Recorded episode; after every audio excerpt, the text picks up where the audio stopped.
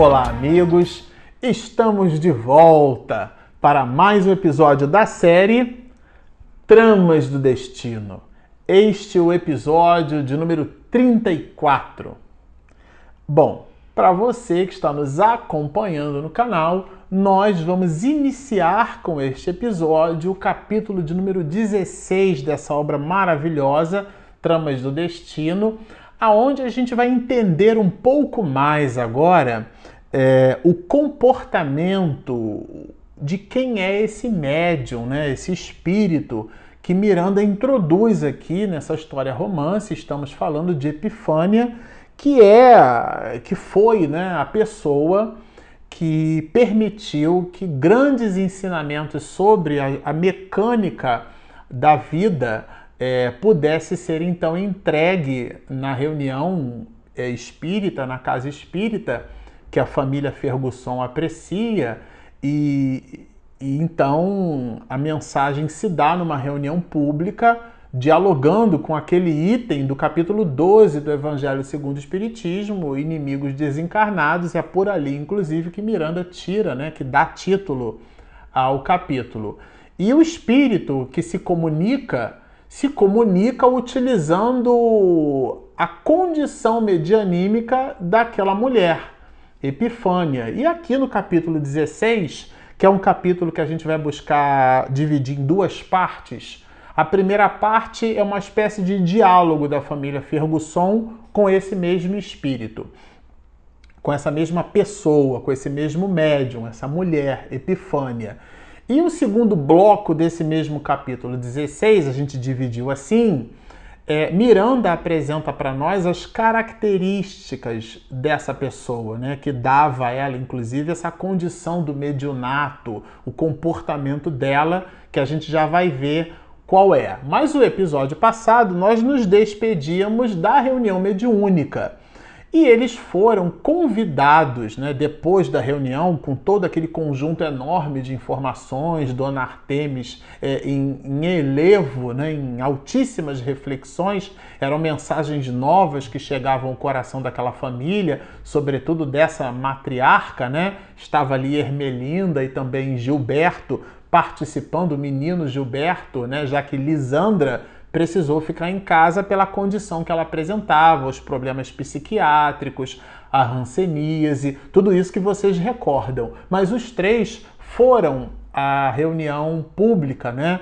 motivados ali pelo convite do enfermeiro Cândido, que fazia esse papel de dar assistência à família e também de dar assistência no hospital onde ficava o senhor Rafael Ferguson. Então ele dava toda a assistência, vamos dizer assim, do ponto de vista moral, né, para aquela família que passava por dores muito augustas. Ele é um homem muito probo e com igualmente sensível. Então leva a família, eles participam da reunião mediúnica e depois aqui agora no capítulo 16 eles são encaminhados para a sala de passe, né? No momento próprio, vai nos dizer Miranda, Cândido conduziu à câmara de passes os queridos convidados. E aí foi nesse momento que ele se vê ali naquele ambiente, né, para poder receber o passe, essa transfusão energética, né, com igualmente vibratória, é, e trava-se ali o diálogo entre Epifânia e os presentes e a família Fergusson. Vou repetir, né, Dona Artemis, Ermelinda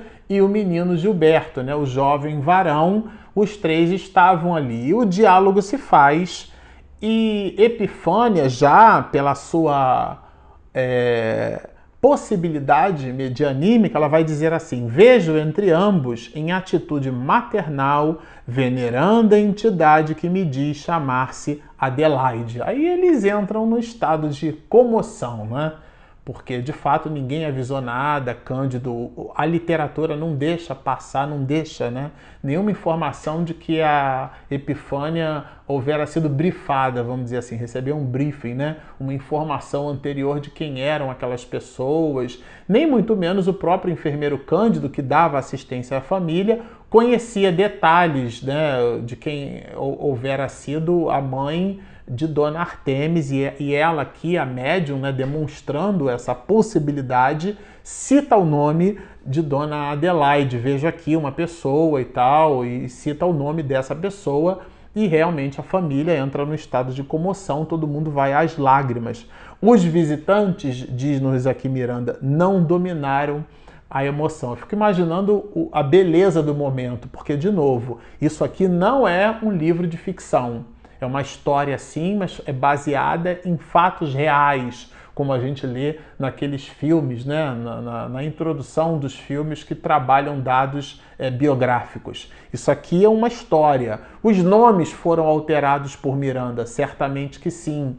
É, mas o fato em si ele existiu. Então a beleza do momento a gente fica buscando, né, perceber como é que deve ter sido interessante, belo, né, singelo, emocionante o assunto. E o menino Gilberto, então, ele, ele em função de toda aquela situação nova, já houvera sido sensibilizado na própria palestra, ele então ele chora né? Tem um, um choro convulsivo, vamos dizer assim. E Miranda produz a seguinte anotação, que aí já é a dona Adelaide se servindo das possibilidades mediúnicas da médium, né, da, da jovem mulher Epifânia. Chore, filho, aconselhou Epifânia, transmitindo as palavras da benfeitora desencarnada. Era uma. É o médium. é, o, é o papel do médium. Ela, Epifânia, estava funcionando como médium. Percebia, via o espírito e permeava as informações. Chore, filho, né?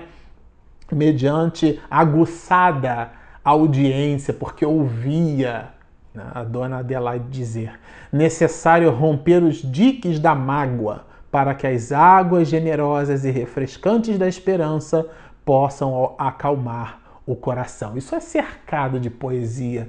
Manuel Flamengo de Miranda realmente é um autor espiritual brilhante, porque ele é muito delicado, é muito doce. O livro todo é aureolado de uma simplicidade, entendendo simplicidade aqui, a expressão máxima de Leonardo da Vinci, né? A simplicidade é o supremo grau da sofisticação. É um livro muito sofisticado, é um homem realmente muito sofisticado, Manuel Filomeno de Miranda, e ele deixa eh, na obra essa simplicidade dele, isto é, essa sofisticação. E o, o, o, o diálogo é, continua aqui mostrando, isso é um ensinamento para nós, né? É, foi a vida da família Ferguson, mas o objetivo da obra é nos ensinar. Então, o, do ponto de vista didático, técnico, pedagógico, vamos dizer assim, Miranda tem um objetivo de evangelizar-nos através dessa literatura. Então ele vai falar da dor, né? Vai dizer assim: o sofrimento, a soledade não são penas impostas pela divindade, antes constituem corrigenda salvadora. Eu, quando li isso, me lembrei quando a gente era pequeno. Hoje as escolas é, a lei de diretrizes e bases no processo da educação já não usa mais esses mecanismos. Mas como eu sou da década de 70 e do século passado, né, na, na escola, quando a gente fazia alguma peraltice, né, alguma coisa errada, por exemplo, se beliscasse o amiguinho, né, criança tem muito isso, então a gente se via na obrigação de. Era o castigo. Escrevia 50 vezes: não devo beliscar o amiguinho, não devo beliscar o amiguinho. Tinha professor que deixava, tirava todo mundo da classe no recreio, entregava o giz, né? Porque eu sou da época do giz de cera. Hoje é aquele pilô, né? Com álcool e tinta, a lousa mudou, né? Mas eu sou da época do quadro negro, é, que era verde. A gente chama de quadro negro, mas era verde. Mas enfim, escrevia no giz ali: não devo é, fustigar o amiguinho, não devo be be beliscar o amiguinho, né? dar um beliscão.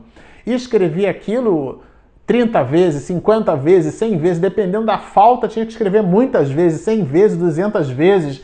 E aquilo ficava ali. Esses mecanismos né, de correção, é disso que trata, né? É, é, o sofrimento não são impostos pela divindade, como a gente recebia esse impositivo do castigo como instrumento de corrigenda, né? Eles são é, um mecanismo de salvação. porque eles, eles, vamos dizer assim, eles alteram o pivô. A gente vai, a gente usa essa expressão que vem do francês, né? Transformou em verbo, igual deletar, né? To delete que virou deletar. Agora deleta o arquivo, né? E esse verbo não tem língua portuguesa, mas a gente usa. Então o pivô que vem do francês, é, se apropriando desse neologismo, a gente então precisa pivotar. O que, que significa? Alterar esse centro, né? Precisa fazer uma transferência, entender que o sofrimento não é uma punição, um castigo de Deus, mas um mecanismo de correção. E trabalha aqui a ideia de Jesus. Jesus ofer lhe ofertou por agora a colheita de frutos azedos. Olha que bonito!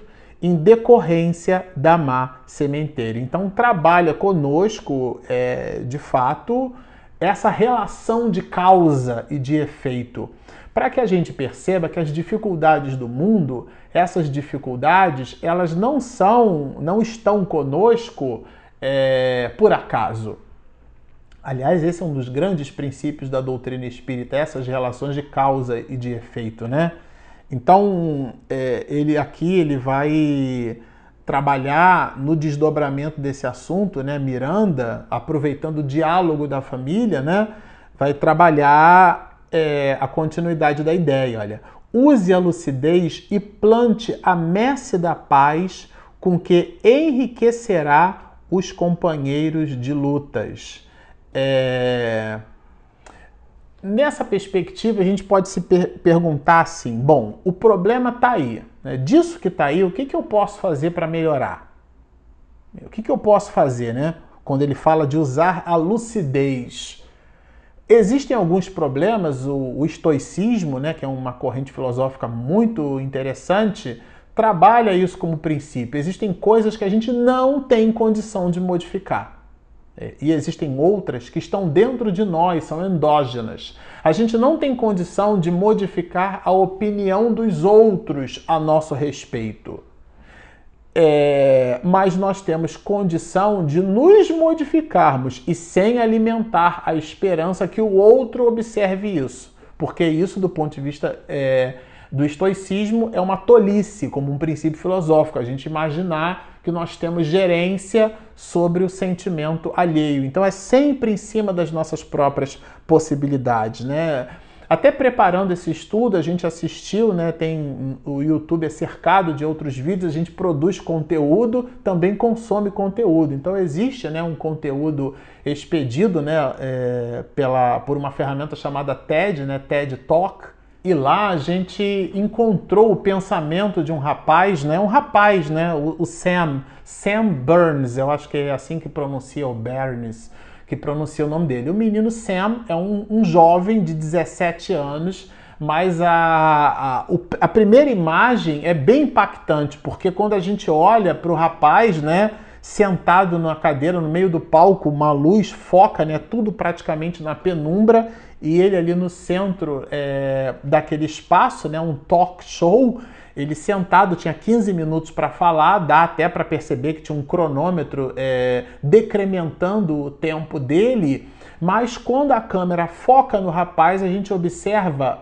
É, o que se observa é um homem aparentando alguma coisa em torno de 80 anos de idade, é, sem cabelo, é, muito magro, um rapaz, e é um jovem de 17 anos, e pelo impacto que ele sabia causar, ele já se apresenta dizendo o nome e falando que possuía 17 anos de idade. Por quê? Porque possuía uma, uma, uma patologia, uma doença muito grave, raríssima, né? É, progéria, o nome da, da doença, que, que dava a ele essa condição de, de velhice, né?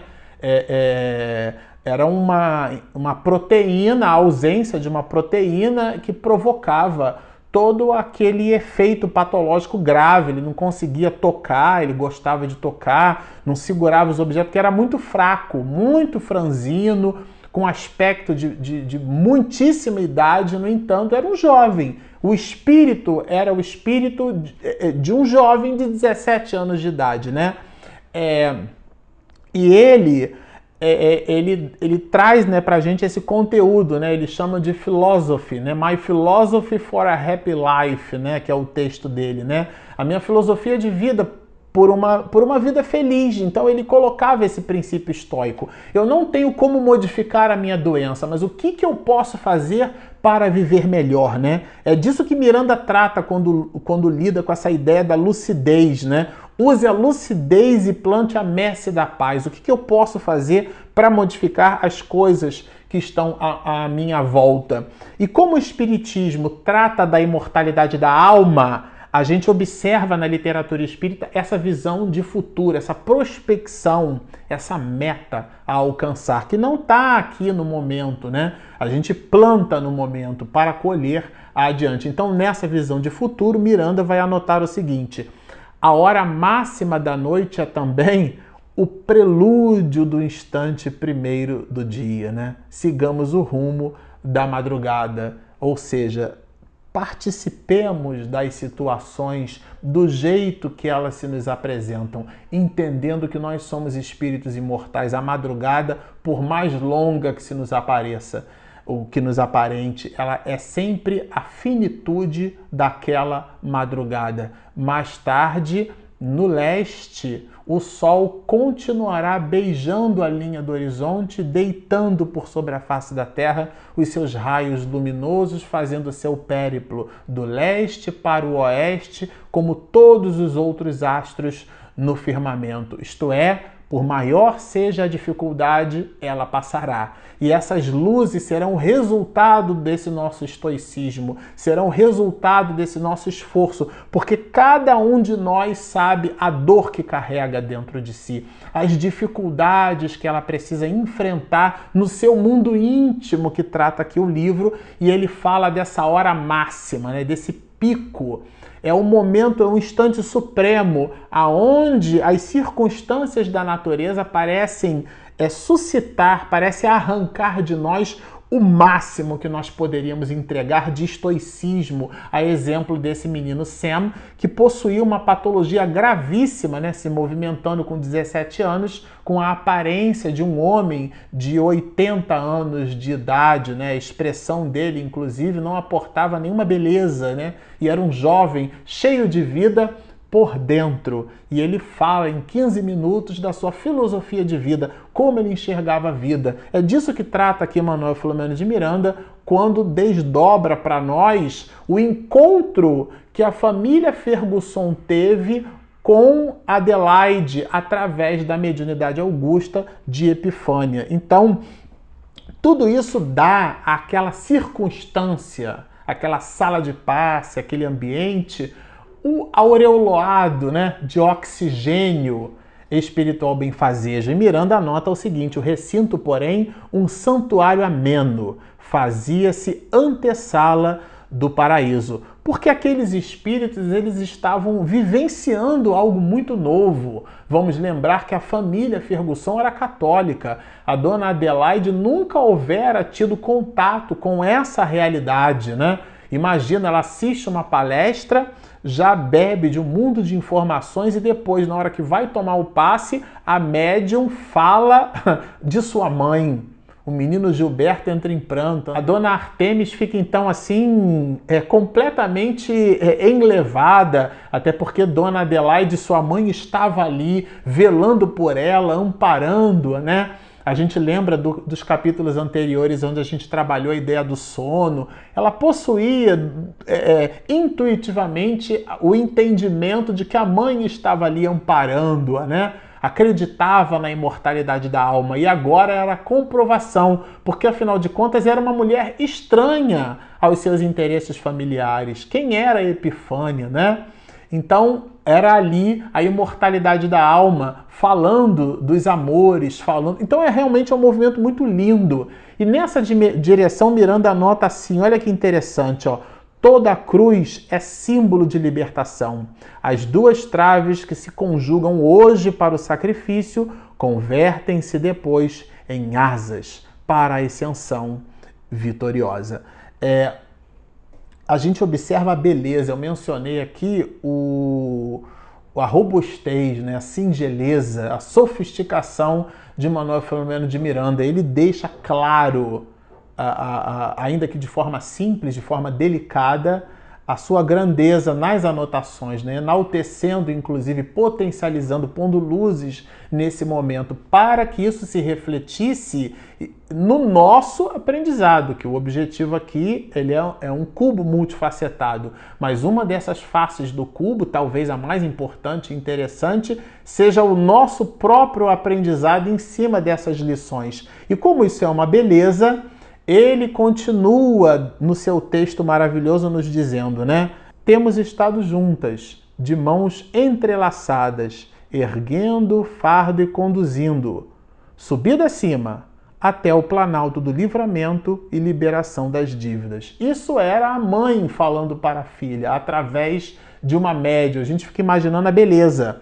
E continua, né? Lisandra e Rafael se redimem. O Calvário é uma estação que precede a ressurreição em triunfo, a comunhão em júbilo entre os amigos e a ascensão em glória para todos nós. Porque era um compromisso familiar.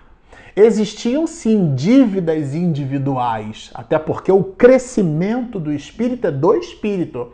A gente não transfere crédito como numa conta corrente, um TED, um DOC para uma outra pessoa. Todo o conjunto de valores morais, intelecto-morais que a pessoa adquire, ela é individual esse valor.